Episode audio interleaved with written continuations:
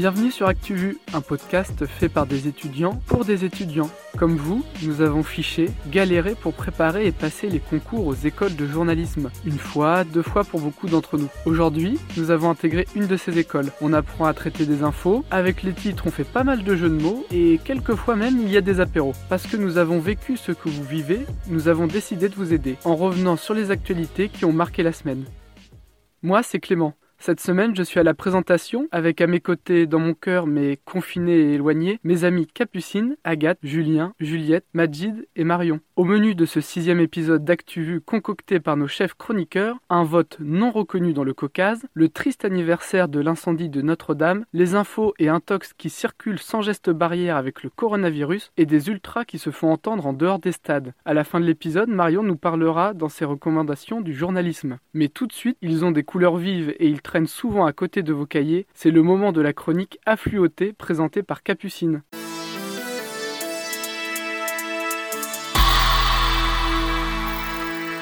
36,7 millions. C'est le nombre de Français qui ont regardé Emmanuel Macron à la télé lundi 13 avril. Et c'est un record pour la télé française. Un important incendie s'est déclaré il y a une quinzaine de jours autour de la centrale de Tchernobyl, comme le disait Clément la semaine dernière.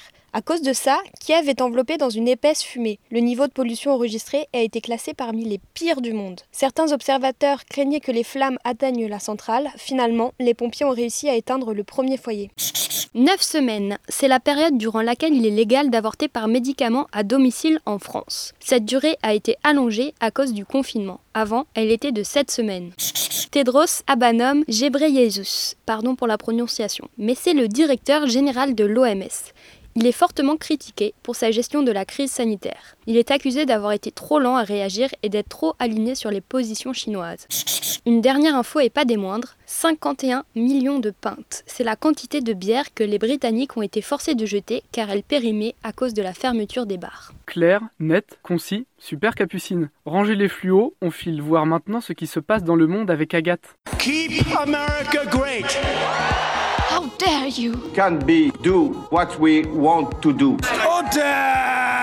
On commence par des nouvelles de Julian Assange, Agathe. Oui, Clément, on a appris lundi que le fondateur du site Wikileaks a eu deux enfants lorsqu'il était réfugié à l'ambassade d'Équateur à Londres. Ces deux enfants de 2 et 1 an, il ne les a pas eus avec n'importe qui, mais avec son avocate, Stella Morris. C'est elle qui l'a révélé dans une interview au Mail on Sunday, par peur que son client et petit copain ne soient en danger s'il reste à Belmarsh. C'est dans cette prison londonienne de haute sécurité que Julian Assange est détenu depuis avril 2019. Pour rappel, les États-Unis demandent son extradition pour piratage informatique. Cette semaine, on reparle aussi d'un peuple persécuté. Oui, les Rohingyas. Mercredi, 500 d'entre eux ont été secourus par les gardes-côtes bangladais après 58 jours de errance dans le golfe du Bengale. Une soixantaine d'entre eux est décédée. Chaque année, ils sont des milliers à tenter de fuir la Birmanie par la mer vers les pays d'Asie du Sud-Est. Leur but, espérer atteindre une vie meilleure loin de toute persécution des nationalistes bouddhistes. Pour finir, tu nous présentes une région méconnue Oui, est-ce que quelqu'un reconnaît cet hymne?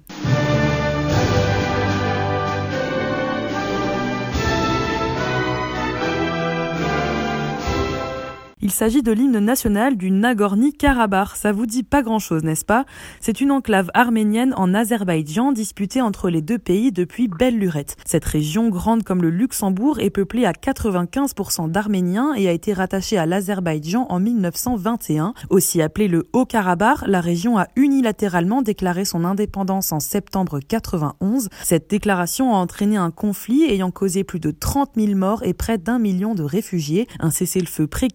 Proclamé en 1994, mais aucun traité de paix n'a encore été signé. Je vois. Mais pourquoi tu nous racontes tout ça alors? Eh bien, figure-toi que mercredi a eu lieu le second tour de l'élection présidentielle de cette république autoproclamée. Avec 88% des voix, c'est Araïk Haroutiounian qui a été élu. De 2007 à 2017, il a été notamment le premier ministre du Haut-Karabakh. Il a déclaré que c'était une victoire pour son peuple d'avoir encore une fois organisé des élections démocratiques. Le taux de participation au vote s'était établi à 45%. Et j'imagine que tout le monde n'est pas content. En effet, France Inter nous apprend que l'Azerbaïdjan, l'Union européenne et les médiateurs internationaux du conflit, la Russie, les États-Unis et la France, ont rejeté les résultats du vote. Cette région du sud-est du Caucase, comptant près de 150 000 habitants, n'est reconnue par aucun État membre de l'ONU. Cela n'a pas empêché le président arménien, Armen Sarkissian, de féliciter son homologue fraîchement élu. Ce vote jugé illégal par la communauté internationale est un moyen pour la région de réaffirmer son indépendance. Pour moi, en tout cas, c'est en toute légalité que je termine cette chronique. On reste dans le droit chemin nous aussi. Après l'international, retour en France avec Julien. La République, c'est moi Quelle indignité. Nous sommes sur le service public. Et ils sont là Ils sont dans les campagnes Parce que c'est notre projet Julien a décidé de revenir sur un événement dont on a célébré les 1 an cette semaine. Et on commence ce journal par cette image qui vient de nous parvenir d'un nuage de fumée au-dessus de Notre-Dame. La toiture s'est embrasée en toute fin d'après-midi. Les images des flammes sont impressionnantes. La flèche principale de la cathédrale est tombée il y a quelques instants. Vous vous en souvenez sûrement, c'était le 15 avril 2019. La cathédrale Notre-Dame était alors en flammes un brasier au cœur même de Paris qui a ému une grande partie de la population. On se souvient du choc en direct lorsque la flèche s'est effondrée. On se souvient d'Emmanuel Macron ému devant l'édifice et d'un Stéphane Bern en larmes à la télévision. Sauf que voilà, un an après, et alors que la piste criminelle a déjà été écartée par l'enquête, un tiers des Français ont toujours des doutes sur l'origine de l'incendie. C'est un sondage IFOP réalisé en mars dernier et publié par La Croix cette semaine qui révèle que 29% des Français ne sont pas certains que cet incendie soit accidentel. Ils sont même 7% à affirmer que cet incendie est criminel et que l'État cherche à dissimuler la vérité. Souviens-toi Clément, le soir même, des vidéos circulaient sur le net où on voyait un homme sur les toits de la cathédrale en flammes. C'était tout simplement un pompier déjà sur les lieux. Et qui sont ces personnes qui croient à la théorie du complot? Complot d'État, attentats terroristes, les rumeurs vont bon train et ce sondage nous permet d'en savoir un peu plus sur l'identité des personnes interrogées. On se rend compte que ce sont les jeunes, les personnes peu diplômées et les électeurs du Rassemblement national qui sont les premiers sceptiques. Par exemple, 32% des personnes qui pensent qu'il y a des zones d'ombre autour de l'incendie ont moins de 24 ans.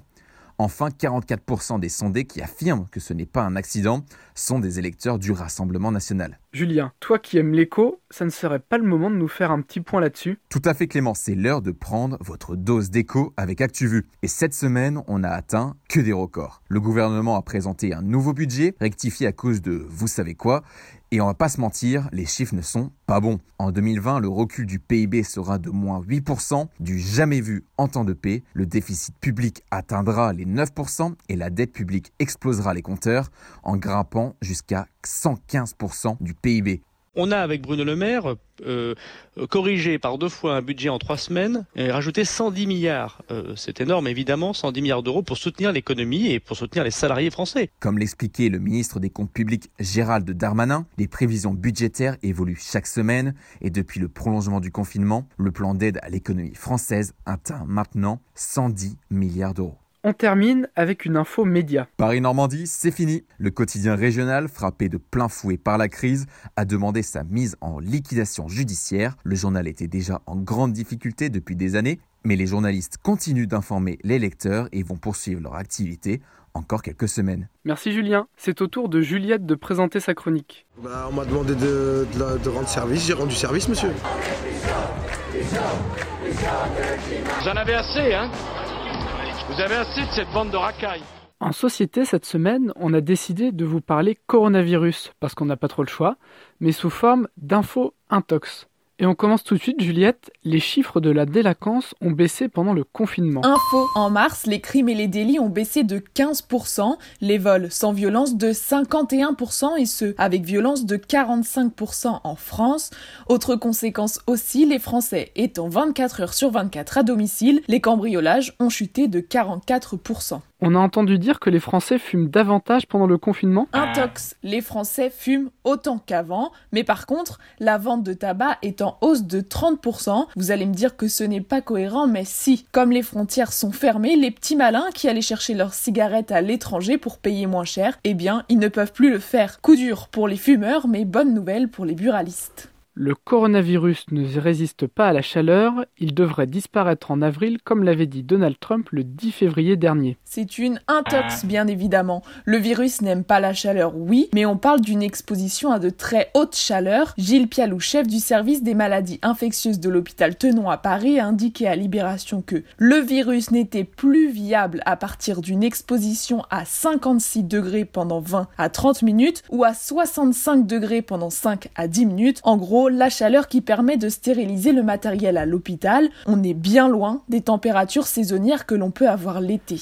Les chiffres de la sécurité routière sont tombés, il y a une baisse de la mortalité sur les routes. Info 39,6% de morts en moins sur les routes de France métropolitaine en mars 2020 par rapport au même mois l'année dernière, soit 154 morts recensés ce mois-ci, une conséquence directe du confinement. Par contre, les grands excès de vitesse sont en hausse, plus 12% entre le 30 mars et le 5 avril par rapport à la semaine avant le confinement. Pour rappel, les grands excès de vitesse représentent une vitesse supérieure à 50 km/h au-delà de celle autorisée. Il y a moins de pollution en France grâce au confinement? Info et intox. Alors oui, il y a une meilleure qualité de l'air. L'agence européenne a publié des images satellites qui montrent une forte réduction de concentration de dioxyde d'azote au-dessus de grandes villes comme Paris. On parle d'une baisse de 30% en moyenne. Par contre, le confinement a eu très peu d'impact sur les particules fines. On écoute Gladys Marie, responsable territoriale de la Drôme et de l'Ardèche pour France Bleu. on regarde ce polluant, donc il y a un polluant qui est émis euh, principalement par le chauffage au bois non performant Là, par contre, sur les deux semaines qui sont écoulées, on a quelques journées où on a des baisses. Par contre, dans la globalité, on a plutôt une hausse au niveau de ces polluants parce qu'on a eu euh, notamment des températures qui ont fortement diminué la semaine dernière et donc les gens sont chez eux au quotidien, font fonctionner leur chauffage au bois et donc on a des émissions assez importante au niveau de ce polluant. Donc, conclusion, oui, il y a une meilleure qualité de l'air, mais toujours autant de particules fines, et comme le dit l'Organisation mondiale de la santé, les particules fines ont plus d'effet sur la santé que tout autre polluant atmosphérique, donc bilan en demi-teinte. Merci Juliette. Un esprit sain dans un corps sain, c'est possible. On passe désormais à l'actualité du sport et de la culture avec Majid. Vous savez, moi je crois pas qu'il y ait de bonnes ou de mauvaises situations. Pas ça, Zinedine. Non. Oh non C'est aussi la culture qui nous les brise. Hein. La chatte, la chatte a, la chatte Cette semaine, Majid nous emmène en tribune. Qui n'a pas déjà entendu parler des ultras? Réputés pour leurs chants et banderoles parfois polémiques, ils savent se faire entendre ailleurs que dans un stade de foot crise sanitaire oblige, ces fans de première heure sont privés de Ligue 1. Du coup, c'est sur Twitter qu'ils ont crié au scandale. Lundi dernier, l'Association nationale des supporters a tweeté un communiqué. Dedans, Montpellier, Nantes et 43 groupes d'ultra ont fait part de leurs craintes. Une reprise du football à huis clos. Pour eux, il est inconcevable d'effectuer un match sans supporters. Ils déplorent également la dépendance des clubs à l'argent des diffuseurs. Cette crise est donc, selon eux, une occasion pour repenser le modèle financier du football français. Mais ils en pensent quoi, les clubs? Depuis que le coronavirus a stoppé la Ligue 1 et vidé tous les stades, les dirigeants de clubs se retrouvent dans un casse-tête financier pour limiter les pertes. Lors de la saison passée, la Ligue 1 affichait 150 millions d'euros de déficit selon le rapport de la Direction nationale de contrôle des gestions. Afin d'engranger les revenus promis aux diffuseurs, les clubs veulent reprendre la saison le plus tôt possible. Le huis clos apparaît alors comme la solution. De plus, les supporters ne sont pas les seuls à peser dans la balance, comme l'explique Gérard Lopez, président du LOSC. C'est une question idéologique, bien sûr. Le, football appartient à ceux qui, qui, participent, que ce soit en tant que spectateur, que ce soit les sportifs eux-mêmes, il ne faut pas oublier. C'est clair qu'on va, on va énormément respecter nos spectateurs, on respecte nos joueurs, mais on respecte aussi les autres employés du club, on en a quasiment 300, et c'est la balance de ça qui doit être, qui doit être adéquate. Dans un communiqué adressé à l'AFP, la Ligue table sur une reprise à huis clos à partir du 23 août pour la Ligue 1. Les Ultras seront donc temporairement sur la touche en attendant la reprise. T'as quoi pour nous en brève? Le Tour de France a été reporté. L'emblématique course de cyclisme s'est elle aussi vue décalée. Il aura cette année lieu du 29 août au 20 septembre. Il sera historiquement tard, mais pas d'inquiétude, aucun changement au niveau du parcours. Amateurs du tour, un peu de patience avant de recevoir vos goodies en bord d'étape.